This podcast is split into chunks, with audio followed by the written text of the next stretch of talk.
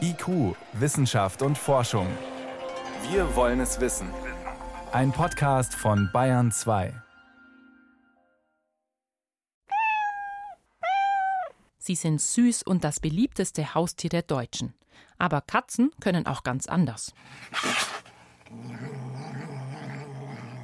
Unsere verschmusten Hauskatzen haben nämlich einen ausgeprägten Jagdinstinkt. Auf Samtpfoten schleichen sie durch Gärten und Wiesen und jagen Mäuse, Frösche und vor allem Vögel. Bis zu vier Milliarden Vögel sollen Katzen allein in den USA jedes Jahr töten. Aber auch Millionen Amphibien, Reptilien und Säugetiere.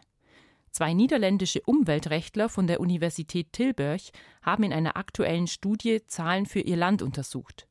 Die niederländischen Hauskatzen sollen jährlich etwa 140 Millionen Tiere töten. Ari Trauborst, einer der beiden Studienautoren, geht noch weiter.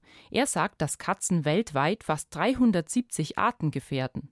Außerdem seien sie mit dafür verantwortlich, dass Dutzende Vogel- und Säugetierarten mittlerweile ausgestorben sind. Sie fangen und doden heel veel Tiere. Sie fangen und töten sehr viele Tiere und verbreiten Krankheiten. Und sie vernichten einheimische Arten wie Vögel, kleine Säugetiere, Reptilien, Amphibien. Das ist breit gefächert. Zoogdieren, reptielen, amfibieën, dat is heel breed. Der Jurist fordert ein Ausgehverbot für Freigängerkatzen in der EU.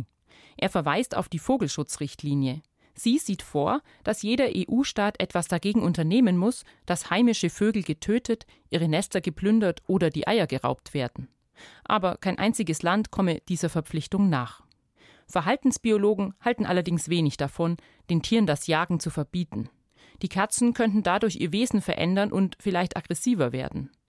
Auch der Landesbund für Vogelschutz sieht die Schuld am Vogelsterben nicht bei den Katzen.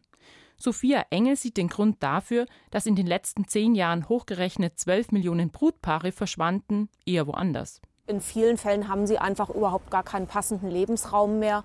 Das sieht man auch daran, dass die Vögel, denen es am schlechtesten geht, das sind die Vögel in der Agrarlandschaft, in der Feldflur, die ganz fatale Bestandseinbrüche teilweise hinnehmen müssen. Und das sind nicht die Arten, die von Katzen betroffen werden. So hätten das Insektensterben und die intensive Landwirtschaft einen viel größeren Einfluss. Denn wenn es im Frühjahr nicht genug zu fressen gibt, können viele Vögel ihre Jungen nicht mehr aufziehen. Sind die Bedenken der niederländischen Umweltrechtler also völlig unbegründet? Nein, sagt Ilona Wojan, die Präsidentin des Bayerischen Tierschutzbundes. Wir haben nicht ein Katzenproblem mit Vögeln, sondern generell ein Problem, dass wir zu viele Katzen haben, die keine Besitzer haben. Und da sind wir alle schuld, weil das sind alles Nachfolger von ehemaligen Hauskatzen, die nicht kastriert wurden. Derzeit gibt es geschätzt zwei Millionen herrenlose Katzen in Deutschland. Die jagen natürlich Mäuse und Vögel, um zu überleben. Der Deutsche Tierschutzbund fordert deshalb schon seit Jahren eine Kastrationspflicht für Freigängerkatzen. Das Problem mit dem Jagdtrieb bleibt aber trotzdem, auch wenn es für unsere Hauskatzen nur ein Zeitvertreib ist. Entsprechendes Spielzeug kann helfen, dass Katzen sich abreagieren.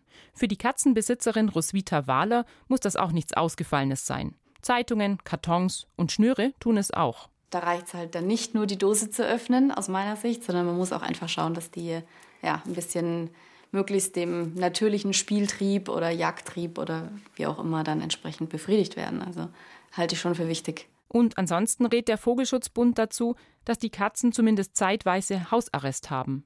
Nämlich dann, wenn die meisten heimischen Vögel brüten, in den Morgenstunden zwischen März und Mai.